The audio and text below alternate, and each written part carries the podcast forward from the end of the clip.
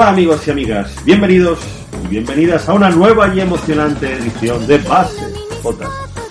El podcast 100% manga está aquí y ahora con Dani Coronado. Buenos días, buenas tardes, buenas noches, frikis. Y buenas noches, Alex Serrano, porque para nosotros es de noche. Para nosotros siempre es- día en, nuestro- en vuestros corazones. siempre sol en, Filadelfia. Eh, siempre es verano. no, una cosa así. Bueno, estamos aquí otra vez, Dani. Sí. Otra vez, después de nuestro, de nuestra inicio de nuestra gira mundial de podcast en directo. Lo primero, agradecer a todos los asistentes, pues, a los valientes y entregados amigos y amigas que nos, que nos visitaron y que pudieron atender, atender, eh, asistir en directo al, a un debut histórico, Dani Coronado. Maravilloso, histórico y maravilloso. Histórico, ¿eh? Nunca- Aquello, aquello fue espectacular para todos los que estuvieron con nosotros. Eh, mil millones de gracias, mil millones de gracias una vez más a, a la organización por invitarnos, que, que, que, joder, por contar con nosotros, que eso es lo que dice Ale, nos hizo muchísima ilusión nuestro primer evento. Y, y bueno, yo creo que quedó un programa muy chulo, muy divertido, nos lo pasamos, nos, nos pasamos muy bien porque además volvimos a grabar juntos. Sí. Así que Hombre, a ver, yo eh, eh, reto a alguien que, que se resuma 40 años de manga en 40 minutos, ¿eh? Porque fuimos ahí pim pam pim pam y además anunciamos los premios. O sea que Claro, esto, ahora, ahora yo me doy cuenta que tenemos un problema. Y es que en unos meses nos vamos a, a mm, Málaga y vamos a tener que estar en Málaga Sí, y no sé de qué vamos a hablar. pues de- Porque no podemos hacer el sí. mismo pitch. Hombre, claro que sí. En unos meses... No, porque entonces no podremos utilizar el programa para subirlo a las redes. ¿Cómo que no? Anda que no. Ya se nos ocurrirá algo. Pero sí, sí. En, en- o, sea, o sea, andamos que vamos a estar en mayo en, o sea, haciendo, haciendo giras por, por provincias, como hacían las, eh, las eh. Sí, a ver, bueno, haciendo giras. Vamos a hacer una gira y ya está. Bueno, más de una visita a su gira. Eso sí. Bueno, el caso es que lo pasamos muy bien en Valencia. Tenemos que agradecer a todos nuestros, a, bueno, a toda la gente que, que lleva adelante la programación de podcast, a nuestros amigos de, no- de noviembre nocturno que tuvieron una, una paciencia pues bastante cañera. Esto es así. Bueno, que, Nosotros, bueno, nosotros somos fáciles de llevar, pero tenemos nuestras cosas. que además tuvieron que venir, venían desde Cerro Culo, venían desde, Como que lo culo. No venían desde Bélgica o algo así. Sí, me suena que, que el chico que nos llevó, que lo estuvo haciendo todo, Alberto. que- Alberto, Ujú. un saludo desde aquí, eh, creo que si no me enteré mal, me dijo Rubén que venía de Bélgica. O sea que todo eso lo gestionó a distancia, luego se vino aquí, lo hizo, lo lanzó, Y dijo, se "Vale, encargó de venga". todo y cogió las movidas y se fue. O Pues mira, sea, que al final, ya, ya tú sabes. mis dieces. Sí. Esto es así. Porque al final dices, ¿para qué voy a estar yo aquí con historias eh, y con movidas? Pues no. Bueno, y hemos volvido. Hemos vuelto, sí, hemos vuelto, estamos aquí y la verdad, estamos contentos de estar aquí. Eh, diréis, ¿esto no era un programa semanal? Mm, Pues Ya no. eh, no. O sea, No, ya no. sí, no, es una de las cosas que teníamos pendientes de comentar y es que, bueno, pues eh, la verdad es que mm, siendo realistas de cómo están yendo las cosas y, y viendo un poco cómo ha sido el, la post-Navidad, creo que va a ser muy complicado que, que mantengamos un ritmo Sí. semanal. Hasta que no se asienten las cosas. Por cierto, Sí. eso, eso me recuerda eh, que nos han preguntado varias veces en la tienda y en y en y, por redes a nosotros en la tienda eh, por, por las noticias semanales y tal, como estábamos dando noticias y novedades y tal, y, y como luego empecé a darlas yo solo, eh, y, no, y hemos dejado de darlas en todos los sitios, que, que si las íbamos a volver a dar y tal, eh, yo me imagino que en algún momento yo haré algo, porque tengo que hacerlo por, por la tienda, entonces no sé en qué formato lo haré, no sé si lo haré en vídeo, si volveré a grabar una, un resumencito semanal, pero, pero bueno, por ahora lo mismo, estamos los dos un poco Sí. eh, retomando, tenemos un montón de frentes abiertos, estamos retomando eh, rutinas y tal, y, y ya os digo, os puedo asegurar que los primeros encantados de reunirnos, bueno, esto es una cosa además maravillosa porque volvemos a grabar los dos sentados juntos, Sí, sí, que es una cosa que, que, que no pasa desde hace mucho tiempo y que realmente es extremadamente complicada. que es para lo que estábamos aquí, también hay que decirlo. Sí, Eh, así es. Pero bueno, es algo difícil, y, pero bueno, es que al final ya ha habido un momento en el cual se, se complica muchísimo la cosa y, y siendo realistas, pues no creo que podamos grabar un programa semanal, al menos durante, si es que podemos volver a hacerlo, durante bastante Tres tiempo. años. Tres años o más, no. Sí que vamos a, sí que tenemos un compromiso de hacer eh, mínimo un programa mensual con, con vosotros para, porque también una cosa es que no os hagamos todas las semanas, pero otra cosa ya es que directamente, pues, no. O sea, un programa, un programa mensual vamos a hacer seguro. Mm, ¿Vamos a cambiar el formato? Pues por ahora eh, estamos funcionando con especiales y, creo que, tiene sentido. Nos vamos a ceñir un poco a, a cómo vengan las cosas, pero eh, evidentemente tampoco queremos dejar de, lado el, análisis de lo que pasa en cada momento, de, los mangas que salen, etcétera. Entonces, bueno, vamos a estar ahí em, modulando. Eh, esto al final es, em, es un poco más complicado de lo que, de lo que pensábamos, ¿no? Eh, o sea, yo no, eh, creo que hemos intentado transmitirlo de una manera que sea más o menos mm, cercana, porque sabéis que siempre hablamos de una manera muy sincera con, con, con vosotros y con vosotras. Y realmente yo creo que estamos, bueno, yo al menos estoy completamente descolocado de, con este 2022. Ha sido un auténtico vendaval que me ha pasado por encima y, y estamos en marzo. O sea que es que esto es, eh, no lo sé. Sí, sí, sí, está siendo complicado. Está Está siendo, siendo, complicado. yo no sé, no, o sea, es posible que, que me levante pasado mañana y sea 2023 ya, entonces, no sé, o, o 2025. Es muy complicado. Pero bueno, sí que tenemos el compromiso de, de seguir estando en, o sea, eh, pues aquí y haciendo lo que nos gusta, que es el, que es el podcast.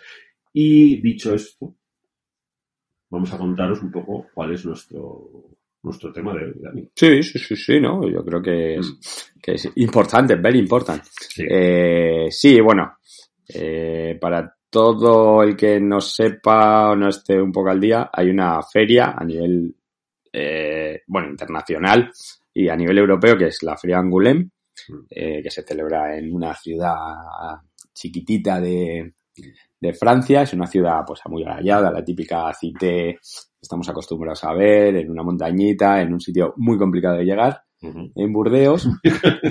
De, Sí, sí, deja caer por si acaso. Sí, sí, sí, bastante complicado de, de, de llegar, doy fe de ello. Y, y bueno, eh, todos los años se hace en, en Navidad, bueno, en Navidad no, miento, se hace a finales de enero, pero, pero como nosotros todavía nos cogen campaña navideña, eh, yo nunca había podido ir, de hecho he intentado ir los dos últimos años y ha sido, había sido imposible, pero eh, este año lo han cambiado a, a ahora, a, marzo, y, y por fin he podido ir. Y bueno, eh, ya os digo que es una auténtica maravilla para los amantes de, para todos los amantes del cómic. Eh, os digo que si tenéis la oportunidad de ir, bueno, solo por las exposiciones, os aseguro que, que merece la pena. Pero Pero es, es una, una experiencia. O sea, yo hacía muchísimo tiempo que no disfrutaba tanto de, de un salón del cómic, pero ya no del, del salón en cómic en sí, en sí, sino también de los propios autores que han pasado por allí. Estaba lleno de, de autores españoles, eh, muy buen rollo entre todos. Había un montón de editores. Encima he tenido la suerte de, como viajaba con editores, he visto de cerca el trabajo que hacen allí de, de compra y venta de licencias. Y vamos, yo vengo encantado. Pena que el año que viene va a ser otra vez en enero y probablemente no pueda ir.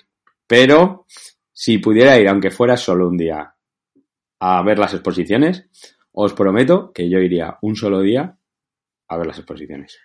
Sí, pues además el año que viene va a ser la, la, la La quincuagésima, quincuagésima edición, 50 ediciones, y me imagino que lo van a celebrar por todo Alto Angulem. Pues eh, yo creo que la mayoría de la mayoría de, de vosotros pues, os sonará de oídas y bueno, pues es un auténtico referente en cuanto a en cuanto a festivales o cuanto a eventos de, de cómic por múltiples razones. Pues como dice Dani, aunque solo sea por el hecho, o sea, por ser, digamos, el decano, por esas 50 ediciones, por, eh, por otra parte, por el ambiente que, que se vive, de, de hecho, de ser una ciudad pequeña que se vuelca con el cómic, ¿no? Que, que bueno, en, y en España al final, eh, pues eh, se, se- ha trabajado, algunas ciudades han trabajado salvando las distancias de ese formato, pues tipo Avilés, etcétera, ¿no? Que, que Sí, lo, que no, no tiene nada que ver, evidentemente, sobre lo, todo por, lo más, por lo más parecido que os vais a encontrar en España es, sin duda alguna, Avilés. También un poco por lo que hablábamos, que es un sitio eh, chiquitito, lejos, se vuelca toda la ciudad. Eh, porque también es verdad que el ayuntamiento ayuda, pro- promueve, o sea, no es una feria. Sí. Es, es muy guay porque es, no es una feria en la que prime el negocio, sino que es una feria en la que, en la que lo que prima es el, Lo prim- lo prima el negocio en el sentido de, de venta directa a, gente, porque sí que hay mucho movimiento de licencias, que eso en el fondo también es negocio, ¿no? Yo creo que eso también es uno de los puntos fuertes que hace que sea, que sea tan importante.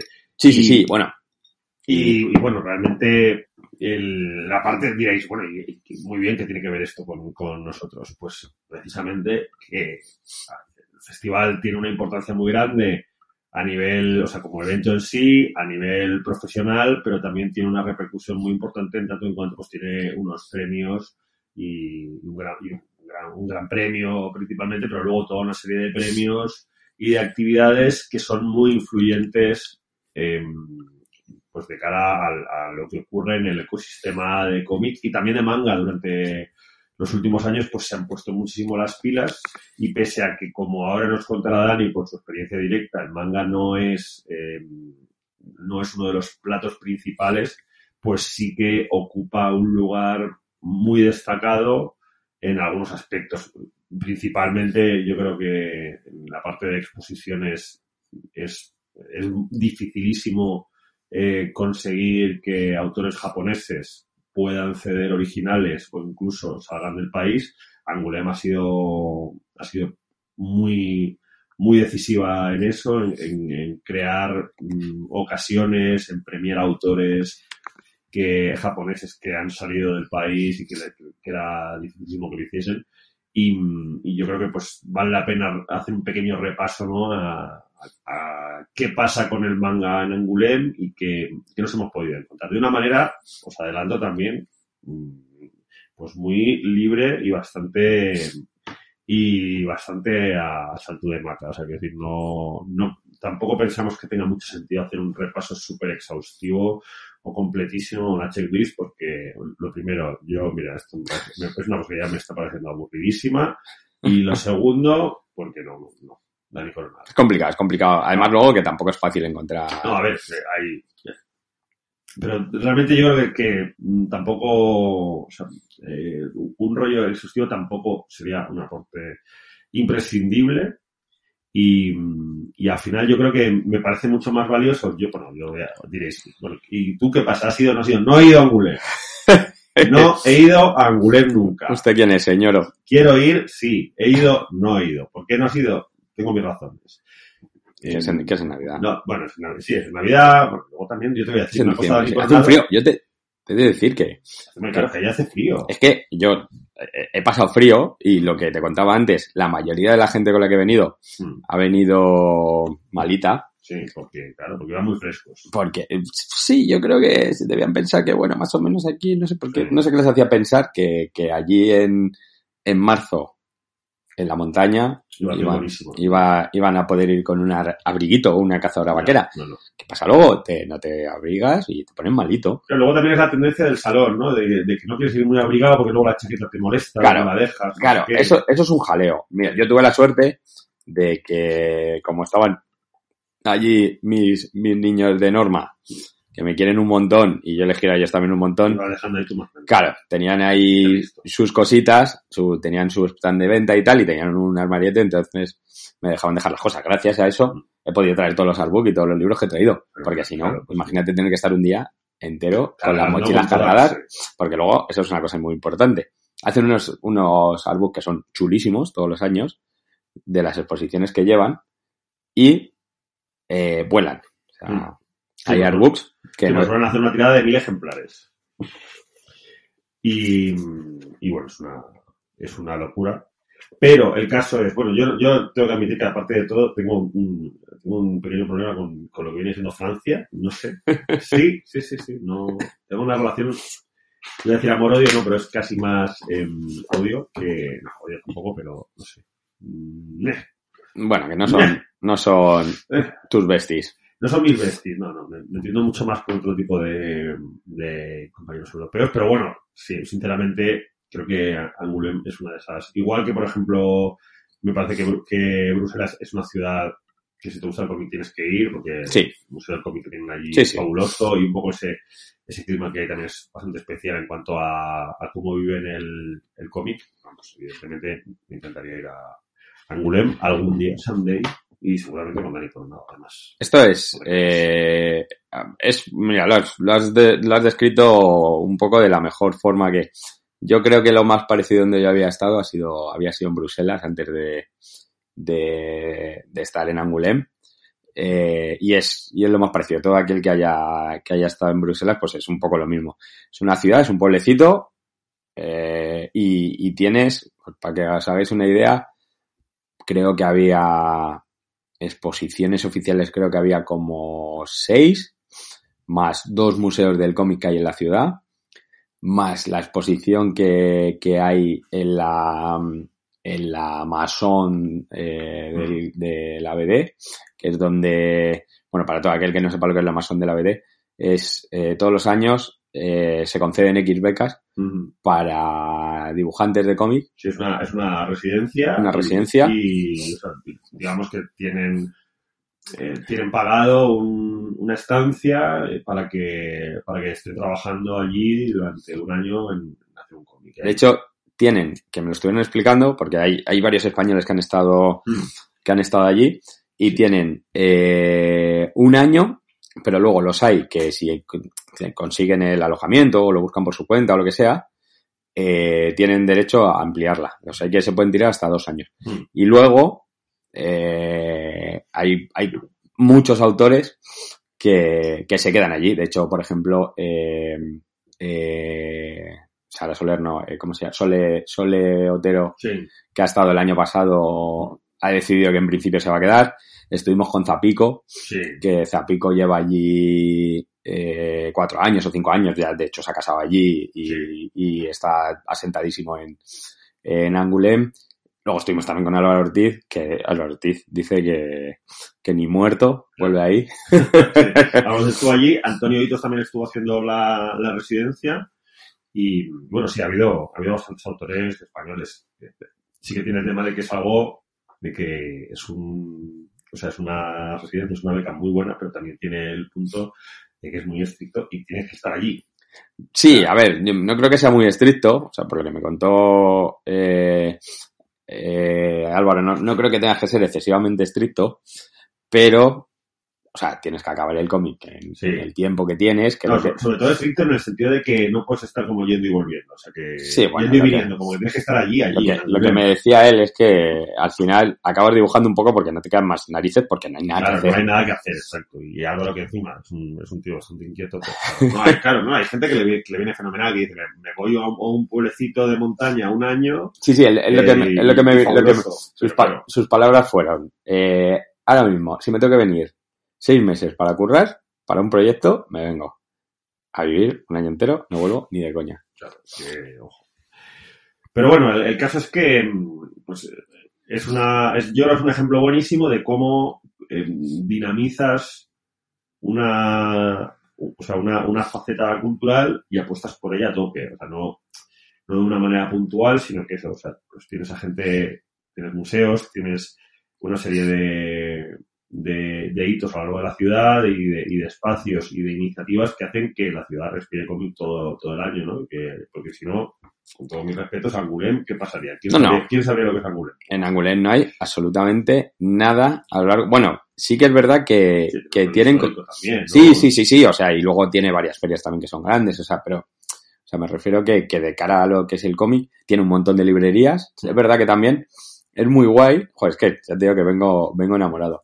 Es muy guay porque eh, durante el evento, o sea, al final, pues eso, como no debe haber un tejido industrial excesivamente grande, eh, hay muchos, muchos locales vacíos. Entonces, cuando llega la feria, lo que hacen es eh, hacen un montón de pop-up store. Mm. Hay un montón de galerías, hay un montón de, de galerías en las que te venden arte de todo tipo. Además, he traído ideas también muy chulas de esto. Y, y luego, pues tienes eh, de repente ahí como tres o cuatro tiendas de segunda mano. Eh, había una casa chulísima que era de una señora mayor que tenía algo que ver con el cómic, no me quedó muy claro porque me lo dijeron en francés, me lo estuvieron contando en francés y, y mi francés, Mm. bueno, es, es regu, que, que hace mil millones de años que no, que no practico. Algo, algo me entero, pero, pero bueno, lo que me, lo que me viene a enterar es que, o así como que la señora tenía a alguien relacionado con el mundo del cómic, le gustaba mucho el cómic, y entonces todos los años cedía su casa para, para fanzines o para gente que, que quisiera hacer cosas con el cómic. Entonces, bueno, tú entras en una casa antigua, que de hecho está dentro de lo que son las lo que son las reuniones de, o sea, lo que está dentro del, del, del programa de, Sí. de, de la feria. Tiene una sala que se llama Off Off y lo que son son como fanzines, pero todo lleno de, en, en una casa de tres plantas o de cuatro plantas. Entonces tú entras y de repente eh, entras por el pasillo, el pasillo hay una especie de exposición, eh, bajas y eh, hay un patio gigante en el que hay dos mesas con gente vendiendo sus fanzines, entras por unas escaleras y hay otras dos personas vendiendo su fanzine, te subes a la primera planta, esa fue graciosísima, pues nos subimos a la primera planta y estaba un salón con una exposición súper chula, que no me acuerdo de cuál era la autora, que es una autora eh, bastante famosa, eh, pero no me acuerdo ahora mismo el nombre. Y, de repente a la derecha estaban eh, los payos de allí que estarían medio durmiendo, lo que fuera, cocinando. Y al otro lado, en una especie de salita pequeña con una ventana, estaba la señora tirada en el sofá con los pies encima de una mesa y viendo la tele. ¿Sabes? O sea, era todo... Pero ahí estaba... Sí, hombre, a ver, eso tiene una parte que me parece que es, eh, que es maravillosa, que es por eh, el hecho de la utilización de espacios, pero también tiene una parte fenomenal, que es el, que es que claro, para que eso se, se haga así, tiene que haber un entendimiento y un respeto brutal que, que no es fácil también, ¿eh? O sea, claro, Sí. como ya sabes, ya sabes cómo funciona, cómo funcionan las cosas, ¿no? Entonces yo creo que, el hecho de que haya una, un entente cultural tan guay es también importantísimo. Pero bueno, eh, al final yo creo que tenemos un, o sea, os hemos ofrecido un poquito un pequeño contexto de cómo, de cómo es Angulem, aunque yo creo que es muy complicado, ¿no, Dani, si no has estado allí? Pero bueno, eh, eh, sí que creo que, que está el feeling general y ahora lo que queremos hacer es entrar en qué papel juega el manga dentro de, dentro de un evento que, mm, que bueno, que así a primera vista puede parecer más enfocado quizá a, pues a un determinado tipo de cómic, pues, cómic europeo, eh, fanzines, ah, tiene, o sea, tiene una, una programación de cómic alternativo, incluso cómic joven muy importante, y bueno, creo que la, la parte sobre la importancia y la potencia de, de la industria francesa dentro de Europa, pues yo creo que es, que es innegable y eso se, se nota muchísimo, ¿no? En el, pues en lo que es la promoción también de, producto y de autores eh, autóctonos. Pero también es cierto que el manga es una parte importantísima en, en Francia, o sea, es una auténtica barbaridad cómo, cómo ha crecido el, bueno, igual que, en realidad, igual que en- prácticamente en todo, en todo Occidente, en Estados Unidos, en España, pero claro, en Francia es una, es un escándalo y eso se tiene que reflejar en, en Angoulême. Pues te voy a decir que no. Sí, pero no. Sí, pero no. O sea, fíjate que, que me quedé más decepcionado, me quedé un poco decepcionado al respecto. A ver, te cuento. Bueno, eh, datos, datos suyos dichos por, por un editor. El manga ha crecido en los últimos dos años por cinco. Hmm.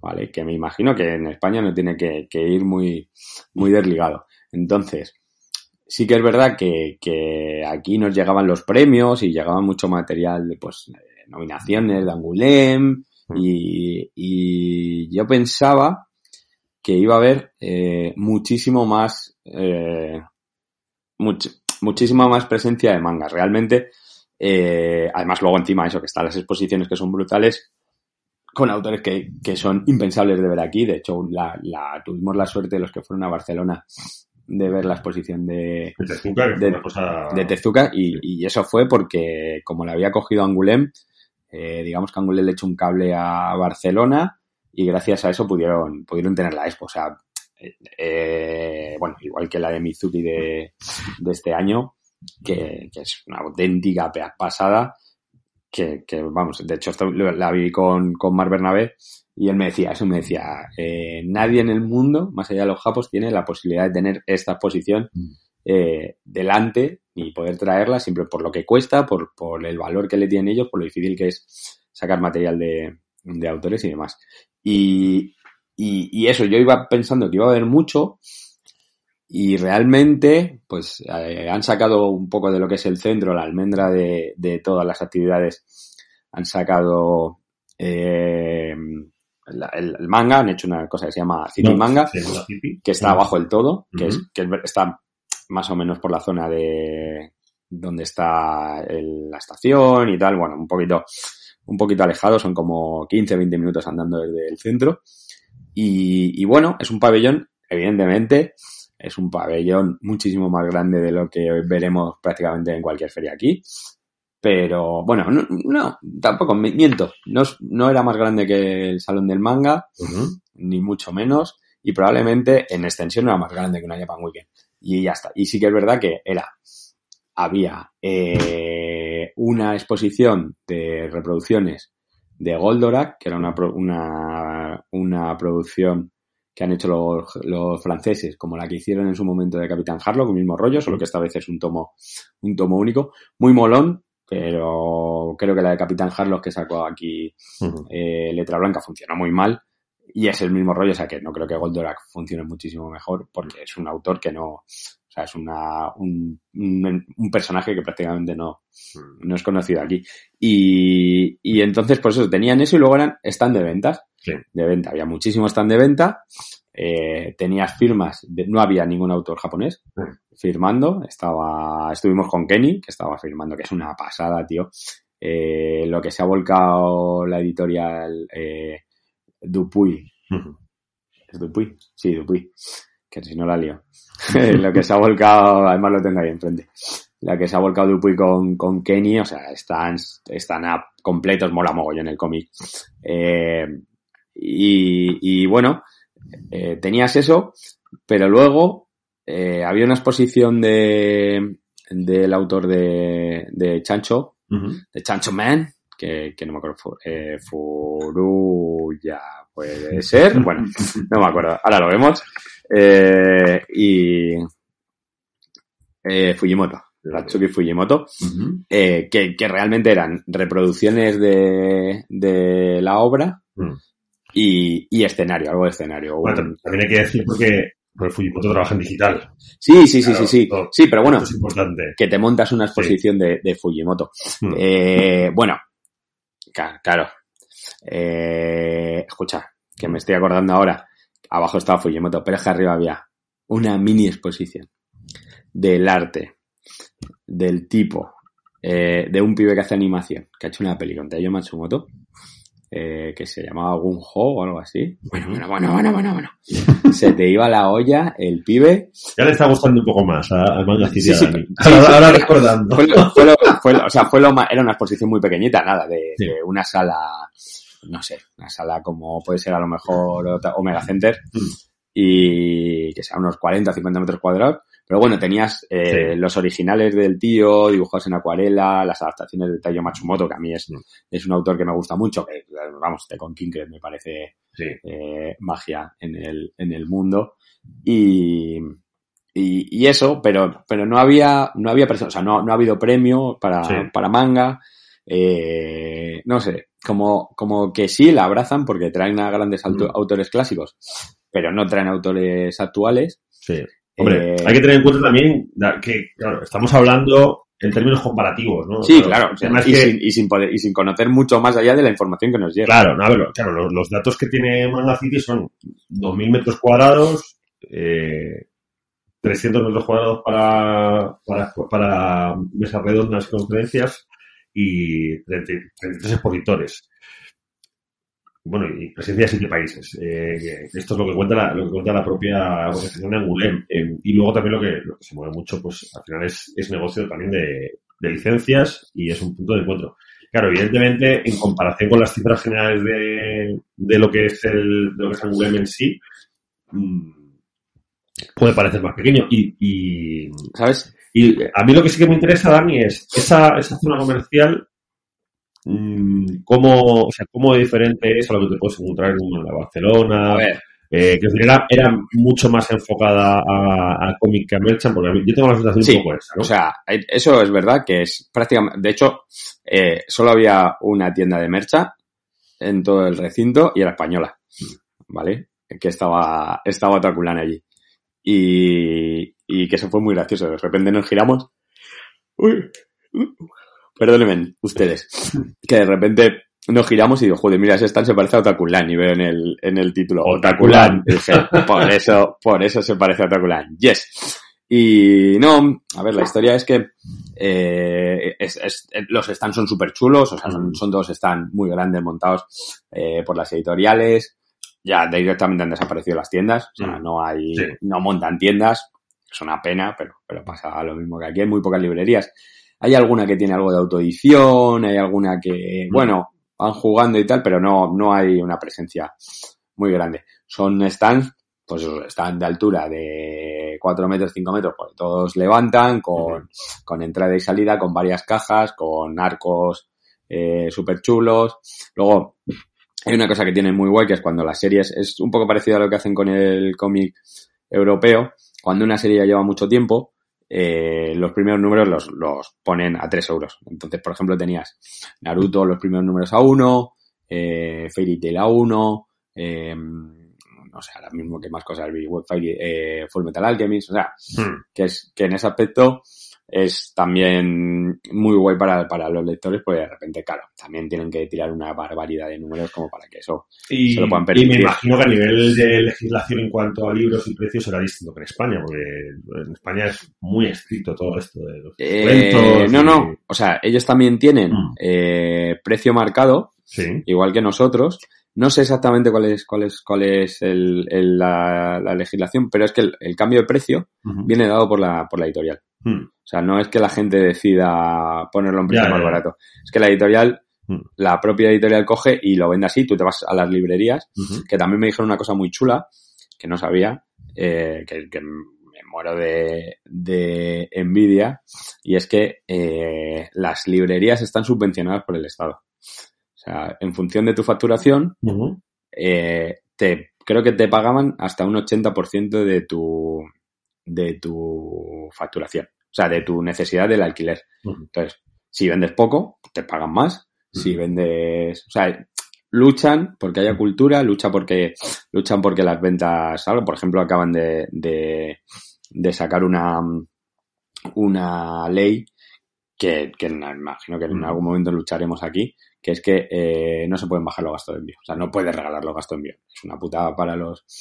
para los clientes, pero eh, al final es con lo que están luchando los, las editoriales para, para hacer eh, Mm.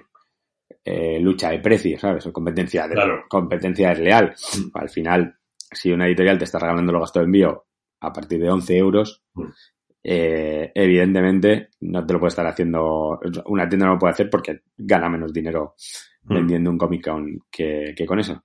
Entonces, bueno, ahí, ahí se van viendo cosas, eh, se van viendo también, eh, yo, yo siempre digo que, que a nosotros eh, Francia nos saca más o menos entre 5 y 8 años. Mm. Las cosas que yo he visto en Francia eh, llegan 5 o 8 años después a... Sí. a España. como es también un, a ver, un, un mercado y un, y un entorno profesional con sus problemas, porque los tiene también, Sí, pero claro. claro. Sí, sí. Pero bueno, yo creo que esto es una cosa, una cuestión endémica, porque bueno, eh, también durante Angulema ha, sal- ha saltado la liebre de, de que iba a haber una compensación para, se iba a trabajar en una, en una compensación para los, eh, los dibujantes en las, en las sesiones de firmas, que eso también ha tenido como, ha habido un poquito de, de historia. Que no me parece mal. No, no, a mí, me parece- a mí es que me parece de O sea, cajón. tú sabes, tú sabes Claro. que yo siempre he defendido Sí, eso, sí. que al final el, el autor, o sea, sí, vale, entiendo que haya un plazo que sea eh, promoción de, de, la obra en el cual el, el, autor se haga X firmas para promocionar la obra, pero luego el rollo de esto que tienen las editoriales de, eh, no, mira, vete a firmar aquí. Que, no, bueno. Que es que ni siquiera cubren, ni o, siquiera la... O que, o que incluso algunos eventos que, que, ay, vente y tal. Al final, la promoción es un concepto muy, muy relativo y hay muchas maneras de promocionar una, una obra. No, no, no necesariamente supone que, que eso, que tú tengas a un dibujante, le, le saques de, de, su rutina y de lo que verdaderamente le da dinero, que es, que es dibujar, sobre todo, Sí, sí, sobre sí. todo eh, autores que, de- que no publican en España, o que son la mayoría, o sea, españoles que vivan de publicar en España hay muy pocos, entonces, en el fondo es un tema muy delicado. Y bueno, incluso si, si publican en España también, o sea, al final, el tiempo de la gente eh, va- vale dinero, ¿no? Pero bueno, que es un, al final es un entorno en el cual hay muchas, eh, pues ocurren muchas cosas y toman muchas iniciativas, ¿no? Y, y yo creo que el, que el hecho de que el manga esté mm, representado, aunque bueno, es evidente que, que no de una manera eh, eh, quizá nativa, ¿no? Pero bueno, pero por ejemplo, eh, yo tengo mucha curiosidad. Lo que sí que prácticamente no creo que esté tampoco muy a tope es el cómic de superhéroes. O sea, allí Marvel DC, nada. Nada, o sea, nada. De hecho, de hecho, prácticamente eh, inexistente. Hay algunas editoriales que son las que tienen, Mm.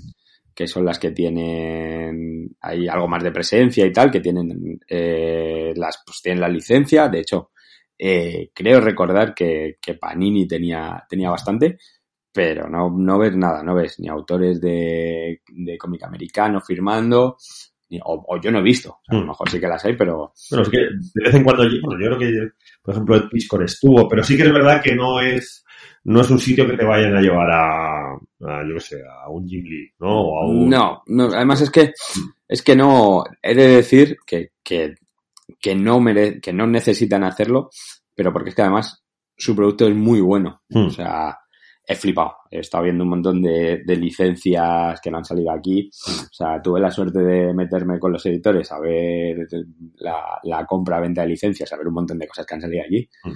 Igual que, que cuando vemos la cantidad de series que salen en, en Japón, que es algo abrumador, Hmm.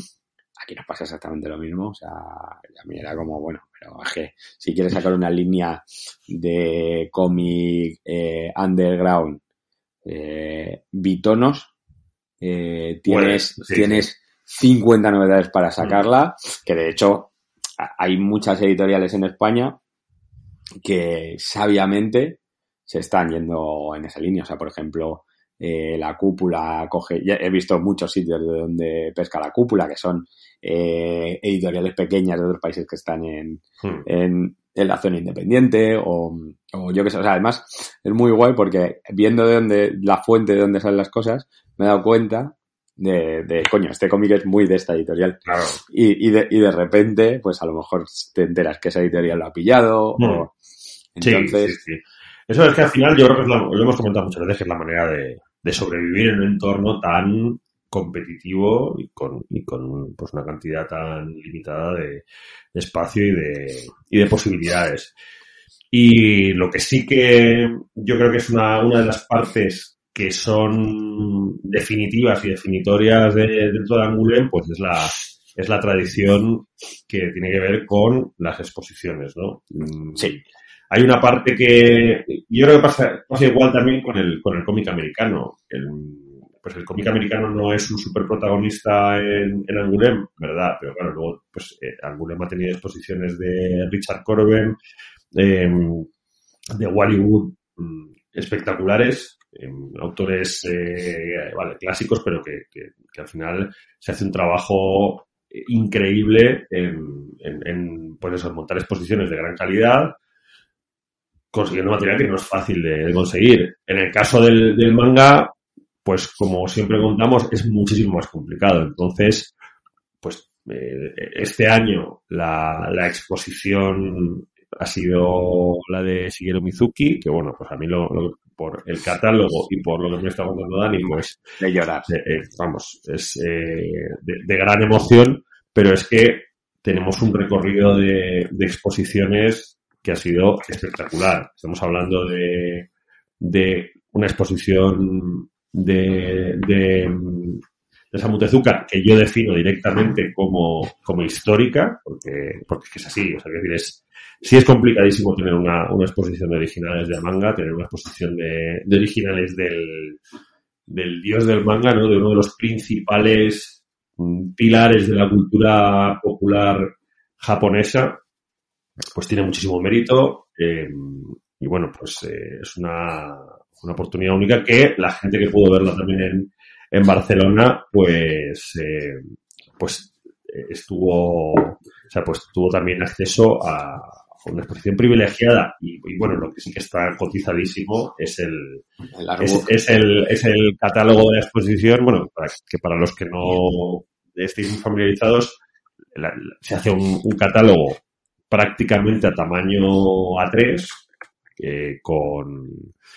con reproducciones de los originales y bueno, todo en francés, pero una calidad de reproducción espectacular y que normalmente pues eso. Fíjate, ahí no me, lleva, ahí me lleva yo un chasco. Que yo Sí, pensaba ¿No, te, que... no te ha gustado la...? No, no, no, pero que pensaba que iba a ser eh, en castellano, o sea, en inglés, Mm, y, y no. en francés, no, no. Sí, en francés. Es que sí. la exposición era bilingüe, Mm. era inglés-francés. Sí, pero el catálogo lo hacen siempre en, en, en francés. Pero es que luego, pues ha habido, hemos tenido exposiciones de Tayo Matsumoto, eh, ojo cuidado, eh, hemos tenido exposiciones de Kazuo Kamimura, que bueno, esto, ojo, eh. Lo que quieren, sí. Ojo, ojo, Claro, ojo. luego es un poco como, joder, te- Mm. ya, te, te digo que, que si yo voy a apretar para ir el año que viene, es solo, de verdad, o sea, principalmente para ver la- las exposiciones de manga. O sea, para llorar. Sí, no, además es que es algo pues, que ha habido eh, posición de, Pues de, imagínate, de Naoki Urasawa. o en sea, 49 ¿cómo- años- ¿Cómo te quedas? Sí, a ver, el tema es que realmente la sí que es cierto que las exposiciones de, de manga son algo relativamente reciente. O sea, no es una cosa que se vaya que, que lleven a hacer. Bueno, también porque yo creo que es que antes era directamente imposible. O sea, es un fenómeno relativamente reciente, pero que yo creo que sí que han conseguido entrar de una manera muy fuerte y, y el propio prestigio de, de Angoulême y la importancia también que tiene que, que tiene yo creo que Francia para el imaginario eh, japonés, ¿no, Dani? Porque yo creo eh, ¿Sabes, ¿sabes lo, que, lo que no entiendo a mí? Que es, que es una cosa que me llama muchísimo la atención. Eh, que todo esto no lo hagan en, en la Japan Expo. O sea, que es lo que te iba a decir, que, Mm. que yo llevo la referencia a la Japan Expo de París, Sí. que es la feria de manga más grande Mm. eh, de Europa, o sea, más grande del mundo, fuera de, de la de la de Tokio. Y, y joder, yo he ido, he ido bastantes veces y allí no hay exposiciones. O sea, te encuentras más una feria como las que conocemos aquí. Pabellones muy grandes, hay merchandising, hay, hay, verdad que hay japos firmando. Sí, pero bueno, es que, no- es que realmente no es fácil. El, el manga Barcelona, las exposiciones, es algo que tradicionalmente tampoco ha sido tampoco ha sido el plato fuerte. No, no, se está volviendo loco. Claro, ahora, ahora yo creo que hay un esfuerzo muy fuerte durante los últimos años, pero que como tú decías, viene también un poco, viene también eh, un poco porque ha abierto el camino y ha abierto la posibilidad eh, Angoulême. Sí, Realmente a nivel, o sea, en, Estados Unidos ha habido alguna que otra exposición. La exposición más importante que ha habido de, manga, o sea, de originales de manga fuera de, fuera de Japón, sigue siendo yo creo la de la que se hizo en el British Museum, por una cuestión de, de que era, de que tenía originales de autores, mm, pues,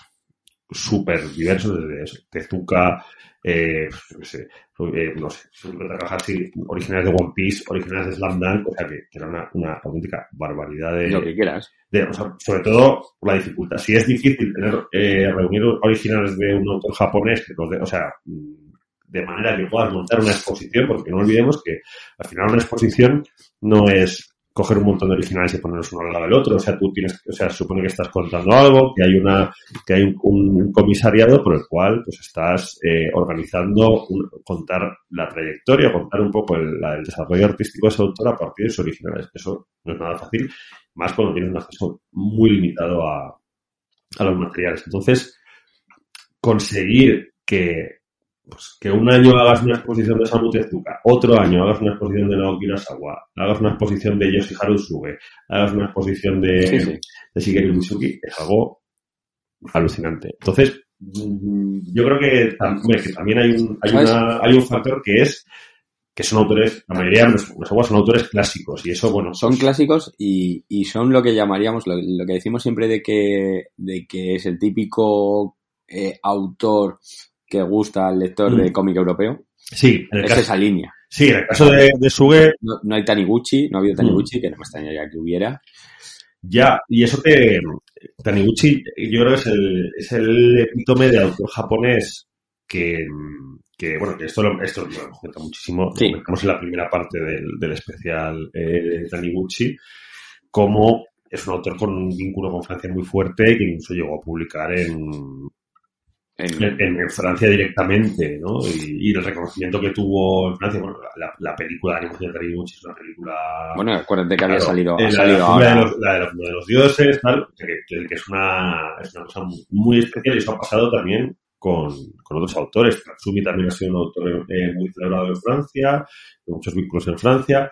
Y, y bueno, pues, eh, Isuge yo creo que el, el o sea, el- la importancia de, de que un autor como Yosuke Isuge sea reconocido por en un, en un festival en el cual pues está exponiendo justo eh, junto a Richard Corben la importancia que tiene Suge o la, la importancia o la popularidad que tiene, que tiene un autor como Suge en Japón no es para nada la importancia que tiene No. o que tenía Richard Corben en, en Estados Unidos. Entonces, son autores que, que en Occidente, en muchos casos, son mucho más conocidos. Yo que sé, Baron Yoshimoto, igual, que también ha estado, eh, eh, estado invitado. Es un autor que en Japón es un autor, o, o Hideki no, que lo que he dicho muchas veces, ¿no? Es un autor, Ujú.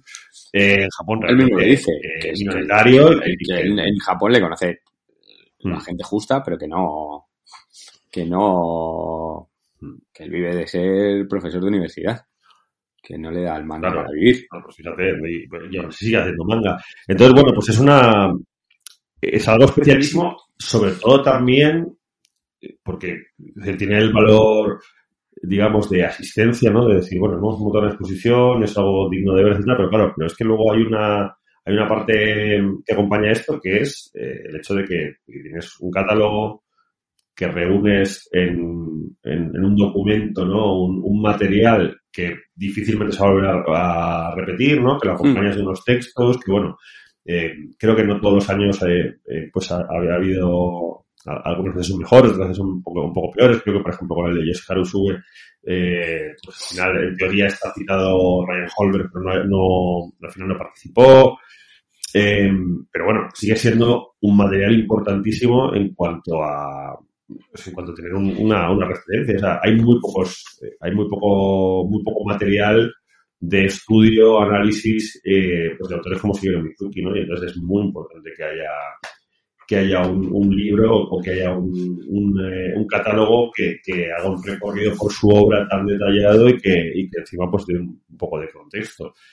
Y es una apuesta importantísima que nos ayuda a saltar esa barrera de la que hablamos siempre de, de, Te del manga para la gente que no sabemos japonés. Te diré que, te diré que en el caso del, del de, del de Mizuki, eh, me gusta más cómo está la ordenación en el catálogo que en la expo, porque Sí. la expo eh, estaba dividido como en tres patas, que además fue muy gracioso porque eh, íbamos varias personas a ver la exposición con Mar. Bernabé un poco a enseñarnos, entonces fue un po- poniendo un poco en, en, Sí. en quién era el personaje, quién, o sea, quién era el autor, Claro. eh, porque era conocido, tal. Y entonces él dijo, bueno, pues yo creo que su obra se divide en tres, que son eh, la parte autobiográfica, eh, la parte histórica y la parte de los yokais. Entonces, la expo la dividieron así. Que creo que hubiera molado mucho más si hubiera sido eh, histórico. Mm. Porque eh, ves la evolución del Eh, dibujo. o sea, eh, cronológico, Cronológico, sí. Es, es un autor además que, que, que empieza por, por, por haciendo teatrillo en la calle. Ujú. eh, acaba haciendo, o sea, sigue haciendo revistas de alquiler y, y acaba dibujando como profesional. Entonces, bueno, en el catálogo sí que viene, sí que viene así en, Sí, que es, una, es, es un fenómeno muy, muy curioso porque igual que en, o sea, en España y en Europa o sea, existía esta, esta gente que, que, que trabajaba también por las calles esta especie de precursores del cómic, ¿no? Que eran Ujú. como, bueno, imagino pues eran las AUCAS, ¿no? Que eran como una- unos relatos contados de manera visual, ¿no? Con, a través de, unas- de unos dibujos, ¿no? Con una especie de narrativa secuencial que, un- que una persona iba contando, ¿no? Y esto pues, para la gente que no sabía leer, etcétera. En, eh, era, era pues una, una forma de, de entretenimiento. Y en Japón existía también este equivalente y, muchas, y, y muchas, muchos autores de, de manga que luego se pasan, como dice Dani, a, a, los Casijono, a estos, a estos mangas eh, dibujados para, para tiendas de alquiler de manga, pues empiezan antes con, con este, con este formato que todavía en el siglo XX en Japón pues tenía, eh, pues funcionaba, que es una auténtica locura. Em, em, eh, Shigeru Mizuki, eh, pues es, es un autor clasiquísimo que ya en su momento en, en, en Angoulême en 2007 fue, fue reconocido eh, con el premio al mejor álbum por, por No Nomba, que, bueno, que como, como sabéis, Mizuki es un, es un autor que en España publica en, o sea, publica eh, Astiberri, que, que es una cosa bastante, siempre lo hemos comentado, es una cosa bastante curiosa porque, Sí, y no, y no publica, el, jo, eh, y una pena, mm, porque, porque realmente no tiene un ritmo de publicación muy alto. sí, eh, o sea, hay muchas cosas, o sea, de lo- hay, hay cosas que, que van, mm, que van, que llevan tiempo y que no, sí. y que no van saliendo. Lo que pasa que me imagino que no venderá mucho. Sí, yo creo que es una, a ver, es una apuesta que yo creo que es, que tiene lo bueno de que, de que están, o sea, de que, por ejemplo, pues eso, Kitaro va por el, por el tomo 8, que siendo como es un manga que no es para todo el mundo y que tiene, sabes, y que es bastante minoritario, pues eh, es bueno que haya una editorial que apueste y que aunque no, las ventas no sean escandalosas, pues vayan sacando su, su tomo de Kitaro, eh, pues eh, Llevan tiempo, ¿eh? Llevan, sí, lo sacan muy espaciado. Eh, han sacado también la, la autobiografía de, lo han ido sacando. eh, en fin. Sí, no, no, malos. Se va prácticamente todo Ellos, combado, Operación el Muerte, también lo tiene. el, el Healer, el, el este que sacaron tan, tan chulo de dentro de los yokais, que, que bueno, este era realmente no, no es manga manga, porque era libro de como ilustraciones así en tapadura, Que está agotado. que... Bueno, eh, sacó la enciclopedia de los yokais. sí. Una la tiene Astiberri, pero la otra eh, no la tiene Satori. Sí, pero es que, eh, Satori tiene un libro sobre yokais, pero no es de Shigeru Mizuki. ¿No es de Mizuki? No. Ah, pues fíjate No, que, no, no, no. que el otro día lo estuvimos hablando Mari y yo y, y pensábamos nosotros que era de Mizuki. No, no, no. Es eh, el, el, el- o sea, el de Mizuki es, eh, lo tiene, lo tiene Steve. Em, y bueno, pues, o sea, al final, teniendo en cuenta que Astiberri no es una editorial especializada en manga que, No, no. que, que saca, o sea, que prácticamente saca Mizuki y o sea, tiene eh, una vida errante de Tatsumi, Mizuki Y y ha sacado cosa Cantina de. Medianoche. Y la de Medianoche ahora. Sacó el de eh, Sani Sanian. Mm. Va un poco ahí en su línea. O sea, no.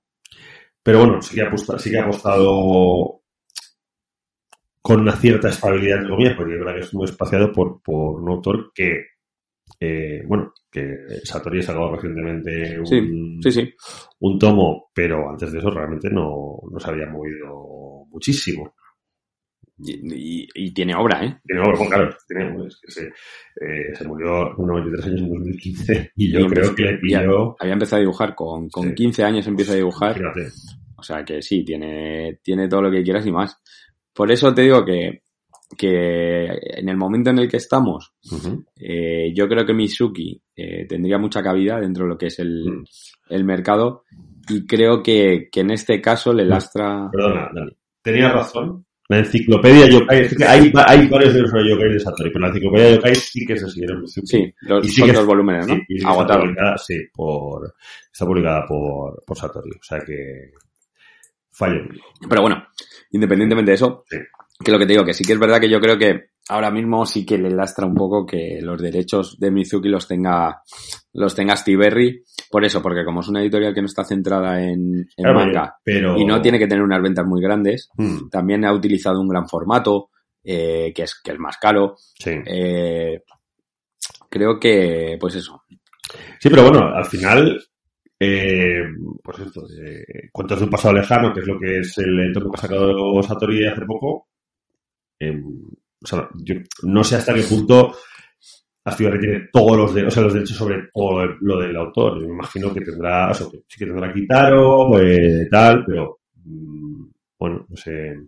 Supongo que, que hay, que es una cuestión de ver cómo sacas a un, a un autor, ¿no? O sea, yo creo que lo hemos visto eh, lo hemos visto con, con, otras editoriales, ¿no? Como, como se está sacando a Tatsumi, que al final pues ha sacado Galonero, Sí. eh, ha sacado Satori, eh, o sea, con los autores de, de pues pasa un poquito esto, ¿no? Que están, tienes que encontrar la fórmula para que te funcione y para que vayas tirando, ¿no? los, los japos, por lo que, por lo que me van contando y lo que voy aprendiendo, eh, son muy cucos. O sea, no te creas que, que se casan de, No, no, de tú tienes esto y, y ya está y lo vas a sacar Mm. tú. No, no. O sea, es como, bueno, vale. Siempre y cuando no me llegue otra buena, una, una, Mm. una oferta mejor, te lo más o menos mantengo. ¿Qué pasaría? Pues si llega alguien de repente y empieza a preguntar por cosas de, de, de Mizuki, vere- veríamos. Sí, porque lo que, que- lo que tenemos que, lo que tenemos también al caer, si no me equivoco, es el tono Monogatari, eh, que eh, lo sacó, lo sacó en Estados Unidos, eh, Ronan Quarterly, si no me equivoco, y, y yo creo que aquí estaba también al caer, ¿no, Dani? Porque tú, yo sé que este, este vosotros lo habéis tenido en la tienda, la edición en, en inglés, El de... eh, el de Ronan el tono Monogatari. Yo creo que creo que todo lo de Quaterly que está sacando lo está pillando es lo que está pillando Satori, ¿no? Sí, me da la impresión de que sí, sí. Entonces, Mm. sí, yo creo Sí, que tiene, tiene sentido que se han sacado el- este, este con Giacomo Monogatari, pues digan, vamos a por otro Monogatari. sí, yo creo que los tíos van Sí. van pescando ahí un poco en en Quaterly y, Mm. Y yo creo que tienen tienen buena relación. Me imagino que que Quaterly tendrá los derechos para internacionales o alguna cosa de Sí, esas es de las obras que hayan sacado. Entonces, pues, pues por ahí puede que, que les vayan sacando, que vayan sacando obras. No sé. Tiene también sentido, ¿no? Porque al final Satori en su vertiente, digamos, de sacar, de sacar literatura y clásicos de la literatura japonesa, pues, yo sé, Tono Monogatari es un, es un basic, ¿no? Y entonces, pero bueno, el caso es que, eh, estas, como veis, una, una exposición da para mucho, da para mucha reflexión. Y esta es mi reflexión.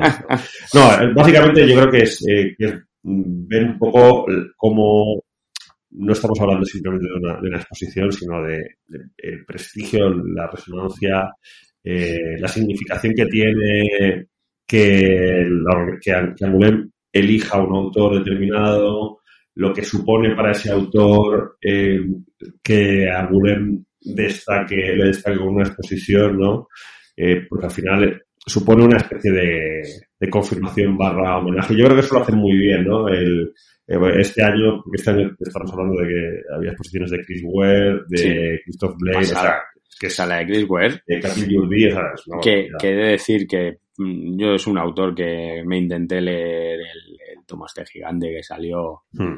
eh, que, y no, no conecté nada con él. O sea, Es, sí. es, es, es, eh, o sea, que decir, es un genio, pero evidentemente eh, No es pa' mí. No, no- no es para todo el mundo. O sea, No es pa' mí. No es para todo el mundo. Y, y hostias, y vi, vi ese mismo material en, en, en directo, Ujú. Flipé. O sea, no, es- es- es había una pared que debía de tener como 20 metros Mm. con unas con, con filas de suelo a techo de originales en, en A1 Es que bueno, es un tío de llorar. Que es un tío que tiene, algún tipo de, de Sí, sí. O así, porque es. Tal cual, tiene que tener algún tipo de, de Asperger o, bueno, no Eh. Asperger, no sé, no, no sé, no soy médico, pero que tiene que tener Sí. algún tipo de, de obsesión eh, compulsiva y, y es, y es muy loco. Y bueno, pues una parte, eh, una parte, digamos, importante son eh, las exposiciones, pero yo creo que como hemos comentado antes, hay una parte también que es muy relevante en Angular, que son los premios, ¿no? Tenemos por una parte el, el Gran Premio, Gran Prix que se, se otorga todos los años a, pues a, a un autor o autora para reconocer su trayectoria. Suele haber tres finalistas. Este año, por primera vez en los 49 años de, de Angoulême, las tres finalistas han sido, han sido tres, tres mujeres. Y la ganadora ha sido la canadiense Julie Doucet, que me parece que es una, pues es una pionera, una autora impresionante. Y, y bueno, pues ha habido, durante estos años, también ha habido em, autores japoneses que, que han estado destacados con este, con este gran premio, que es una cosa, pues, que es una cosa importantísima. Es decir, todos los, eh, desde que se empezó a, otorgar en los años 70, pues se ha, se ha premiado a, pues, a gente como eh, Will Eisner, eh, como, ya, como Forest, como Tardy, Vidal, Druillet, o sea, todos los André Yulat, todos los grandes autores, Robert Crumb, pero también, pues, eh, como siempre, un poquito más tarde, pero tarde pero seguro, también se ha empezado a, premiar autores japoneses. Eh, pues en el 40 aniversario de Angoulême se premia eh, a Akira Toriyama y luego pues en 2015 tenemos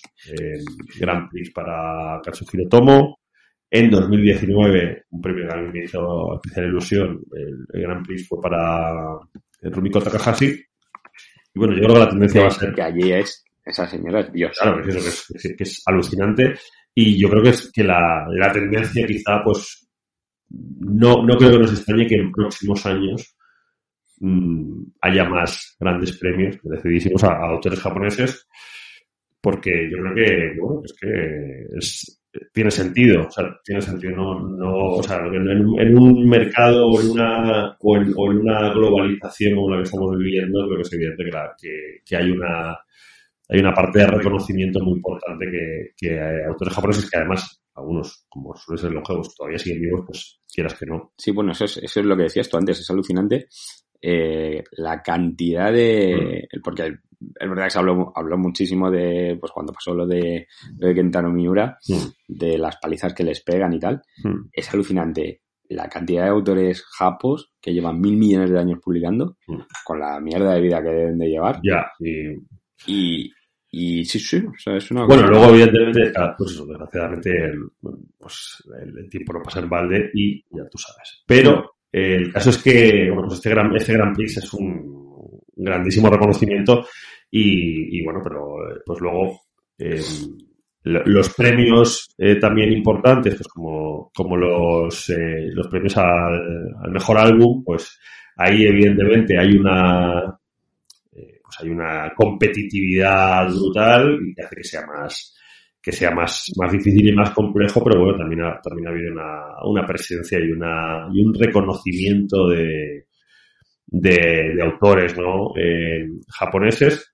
Y luego hay un, hay un premio, Dani, que a mí me parece que tiene, eh, que, que es muy curioso, me llama mucho la atención, que es un, premio que se lleva otorgando desde hace cinco ediciones, que es el premio Konishi, que, que premia eh, la traducción de, eh, de manga a francés.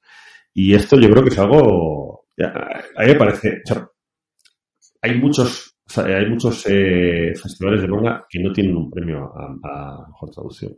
Además, te, porque esto, sobre esto estuvimos hablando en el, en allí, en la feria.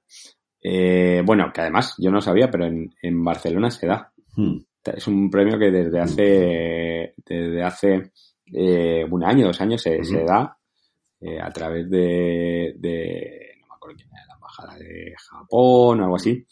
Y, y es verdad que, a ver, evidentemente la traducción siempre es muy importante porque, porque el- no solo traducir, sino es interpretar, pero es que en Claro. japonés, que no solo tienes que interpretar la escena, sino que tiene, muchas veces tienes que interpretar los kanjis, es algo muy, muy, muy, muy importante la traducción que le dé, que le dé el autor. De hecho, eh, antiguamente en España hemos visto muchos casos en los que como se traducía desde el francés o se O del traducía inglés. desde el inglés, muchísimo, sí. sí, eh, ya no se perdieron muchísimo, es que la traducción en inglés no estaba bien hecha sí. o en francés y cuando llegaba aquí eh, Mm. perdía aún incluso más sentido. Sí, sí, sí, sí.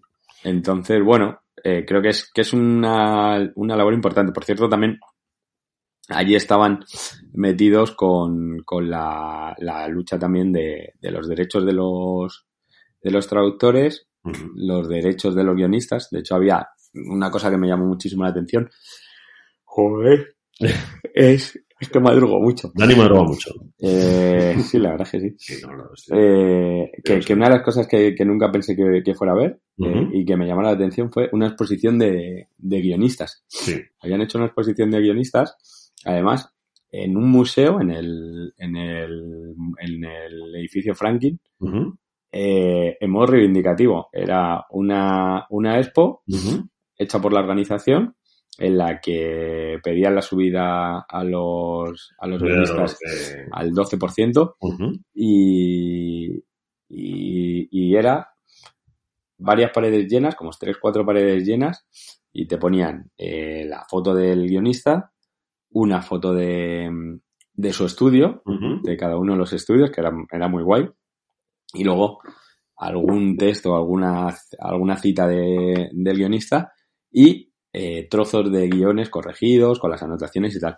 Y me pareció súper guay y súper chulo ver eso, que no, que era una cosa que, que nunca jamás en la, vida me hubiera, se me hubiera ocurrido eh, cómo hacer. O sea, tú a mí me dices antes de esto, hay que hacer una exposición de guionistas y Y te digo, ahora que, claro, sí. sí, sí, venga, va, lo que tú quieras.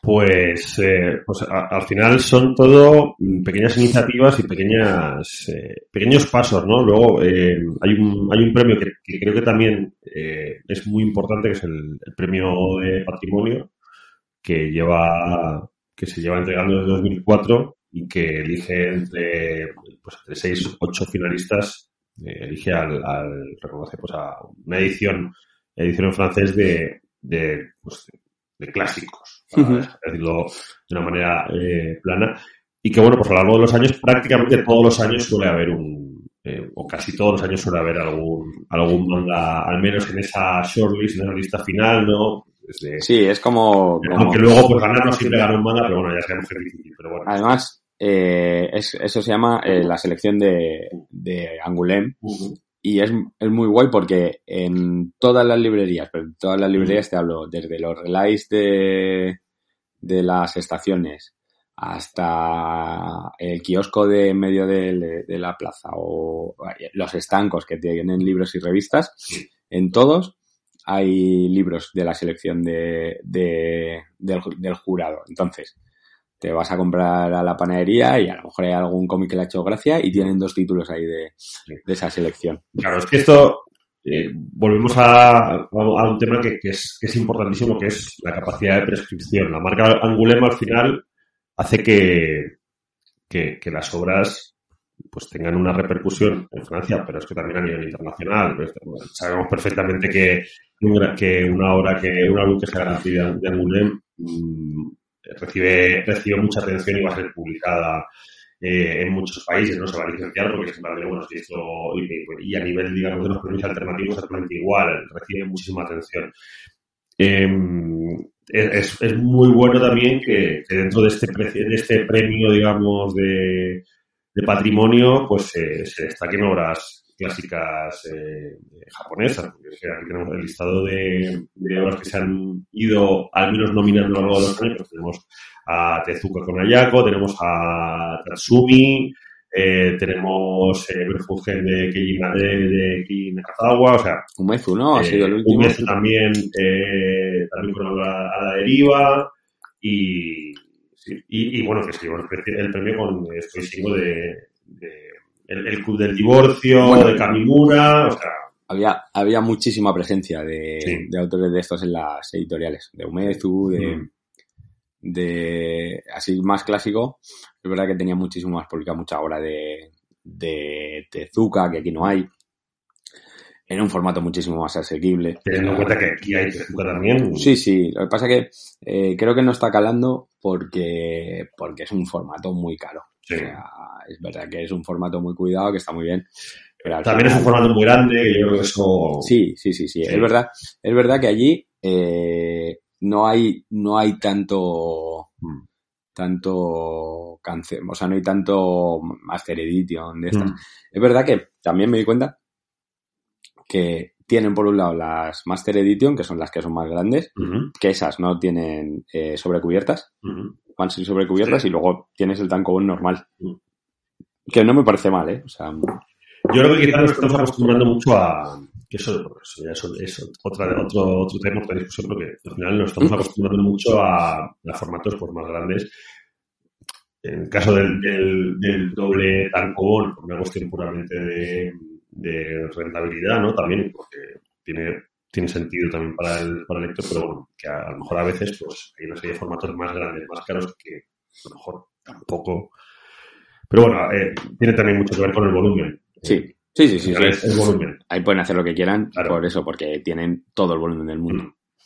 Entonces, bueno, pues básicamente el- la presencia, el goteo de, de manga, yo creo que es, que es algo constante, ¿no? El- sí que sí que hay esto, un- un- una profusión de, de grandes nombres, ¿no? Porque Otomo, Urasawa, eh, Mizuki, y yo, pero creo que también hay una parte que es de justicia, que es, que es una, una recuperación, un reconocimiento de autores eh, clásicos que es importante mantener.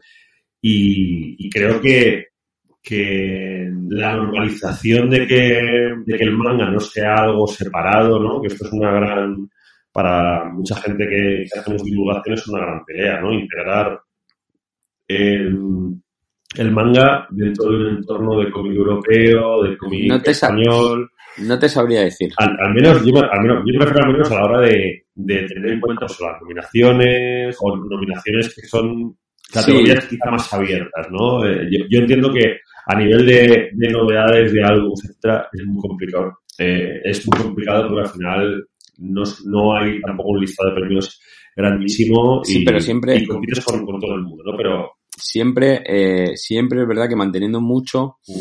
el estilo de lo que se, de lo que gusta en, en Angoulême, sí.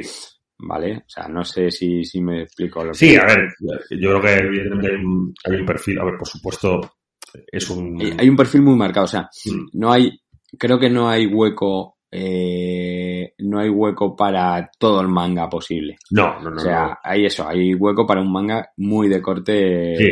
muy de corte japo. Hombre, yo creo O que hay... o sea, muy de corte europeo. Sí, bueno, o, o- o en plan de grandes, ¿no? De, de grandes, grandísimos nombres. Pero bueno, yo creo que eso en el fondo es algo que pasa con... ta- Tampoco creo que haya, o sea, tampoco entra Estados Unidos o, producto norteamericano super mainstream, ¿no? O bueno, Snapdragon es un, es un pelotazo, pero no es eh, estrictamente mainstream. Entonces yo creo que eh, y, y tampoco sé hasta qué punto el producto europeo francés que hay es ultra comercial. Claro, al final es un poco la pesca que se muerde la cola, ¿no? O sea, Paco Roca es comercial o es, o es de autor. Pues en realidad es uno de esos raros casos en los cuales un autor vende mucho, ¿no? Y Culo, culo, polla culo. claro, entonces, bueno, yo no lo había dicho así, pero bueno, Dani ya, sa- ya- Dani ya sabéis que tiene su propio imaginario personal, entonces yo ahí lo respeto. Y, pero bueno, es, es eh, no sé, creo, me parece muy, muy interesante. Creo que hoy estamos haciendo un programa bastante diferente a lo que Sí, sí, hacemos sí, sí, normalmente. Igual es una idea de olla y mm, puede que sí. Igual estaba esperando que hablásemos de, de otros mangas que han salido, pero yo creo que eh, es una cosa que nos que merecía la pena hablar y sacar el tema, ¿no? Y sobre todo teniendo tú, Dani, tan fresco, recién venido, venido aquí. Y Bien, que, bien gozadito. el- Claro, y que además yo creo que hay una, hay una parte muy interesante y es que muchos de los mangas o algunos de los mangas que, que vais a ver mm, durante próximos años, pues posiblemente se hayan negociado, se hayan contratado en regular este año. No, Algunos. no, no. Yo sé que Fandogamia va allí y, No, no. y algo pesca, Que no, no, no. ¿no? ¿Tampoco? no, no, es que es lo que te digo. fuera. Pues nada, Es lo que te digo. esto que eso. Es eso se negocia, ya se negocia o, o, o sea, hay ferias más grandes donde hay. pero claro, está, está Frankfurt, Sí, sí, pero que no, no había presencia de, de editores de manga. O sea, No. porque, no, porque los editores de manga vienen de, o sea, principalmente vienen de Japón. Hay alguno que ¿No tiene, hay cambio de cromos entre editoriales europeas? no, Seguro. segurísimo. No, es que, es que directamente no tienen los derechos, no tienen la capacidad de negociación sobre Mm. esos derechos. Bueno. Hay muy pocas editoriales, pues te encuentras algún caso aislado de, Sí. de una editorial que tiene eh, los derechos de un manga porque es un autor que no conoce nadie, que lo ha editado él en, en Francia y tiene esos derechos. Pero, pero no. Nada de. No, no, no, no, porque ya te digo que además nos recorrimos casi todas las casetas de. Había, había una de, de, no sé cómo se llama, no sé si es mango, no sé el nombre que tiene, taiwanés, Sí, es que este, este año un poco, sí, la parte, digamos, de eh, pro de, de City que estaba... Sí, pues tenían, tenían unas, unas, eh, un stand de, de promoción y tenían unas ediciones súper chulas de, de, de cosas suyas y había, había mangas muy, muy, muy molones. Que ahí, sí, sí, esa gente sí que, sí que negociaba directamente los derechos. Pues claro, vete tú y tráete, y tráete manga taiwanés, así, Bueno, a la aventura a ver qué pasa. Nunca sabes, en ¿eh? algún momento sí, pero, Sí, pero volvemos a lo muy complicado. La gente quiere comprar. Y ya te digo que, que los había de muchísima calidad. Mm. Y, de hecho, creo recordar que había alguno que, que yo ya había visto publicado. Mm. Pero, mm, pero eso, eh, no, no había nada, no había ninguna licencia. Mm. Eh, creo que, o sea, por ejemplo, ahora eh, es- em- empezó ayer Bolonia, que es otra de las ferias Sí, claro, de licencia eh, más destinada a, a infantil y yo creo que también muchos editores han ido a Bolonia porque Mm. como no sabían si iba a haber Sí, eh, Angoulême o no sí, y sí, Bolonia siempre en la misma fecha, se habían guardado la fecha y luego yo creo que donde sí que se pueden negociar seguramente licencias sea la Japan Expo de, Mm. de París que ahí sí que vienen editores Mm. editores japos. Sí, a ver, Creo que, creo que la feria tiene que ser esa. Sí, a ver, luego yo sé, que, Frankfurt. yo sé que Frankfurt va mucha gente, Sí. pese a que bueno, que es una feria que es de, que es de todo, ¿no? Pero, Son li- en Frankfurt Claro. son licencias Sí. de cualquier cosa que Sí, se te bueno, pueda. que, sea, que, que tenga, que sea papel. Eh, entonces, bueno.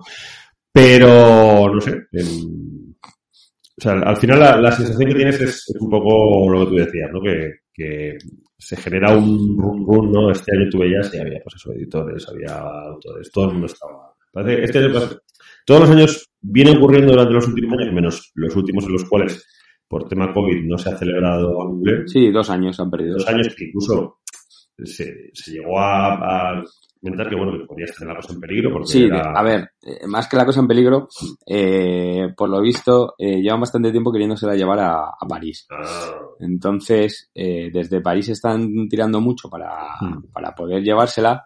Eh, evidentemente, Angoulême no quiere, claro eh, perdería un, un recurso muy... O sea, tú piensas de repente, te llevas eh, claro en la feria Angoulême, te la llevas a París, Hmm. se pierde todo el encanto, pero es que además eh, de repente te encuentras en una ciudad de la nada Hmm. que tiene una escuela de... tiene la, la masón de Claro. los autores, sí. tienes dos museos, tienes un montón de, Ah, de claro, galerías de arte. un palo importantísimo Claro, entonces, bueno, no tiene, no tiene pinta de que, de que se la vayan a llevar, pero pero eh, sí que es verdad, por lo que entendí, eh, que han perdido muchísimo dinero hmm, eh, al, al tener que cancelar dos ediciones, porque tuvieron Claro. que cancelar la primera por COVID y la segunda eh, cancelaron, iba a ser el junio pasado, hmm.